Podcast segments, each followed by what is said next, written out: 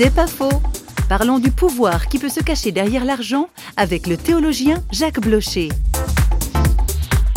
Il me semble que l'une des notions qui est difficile à, maîtriser, c'est la notion d'argent dans sa relation à la notion de richesse. Il y a une adulation, euh, disons un culte de l'argent qui n'est pas une appréciation raisonnable de la richesse. À partir du moment où euh, l'affect se fixe euh, non pas sur la richesse, ce qui déjà pose un certain nombre de problèmes, mais sur le moyen de se les procurer, on est devant une situation qui favorise les plus grands déséquilibres. Et ce n'est pas par hasard qu'il y a dans les récits bibliques cette personnification de l'argent qui reçoit le nom de, de mammon.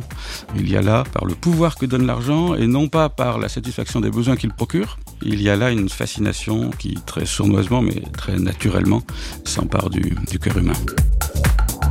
C'est pas faux, vous a été proposé par parole.ch.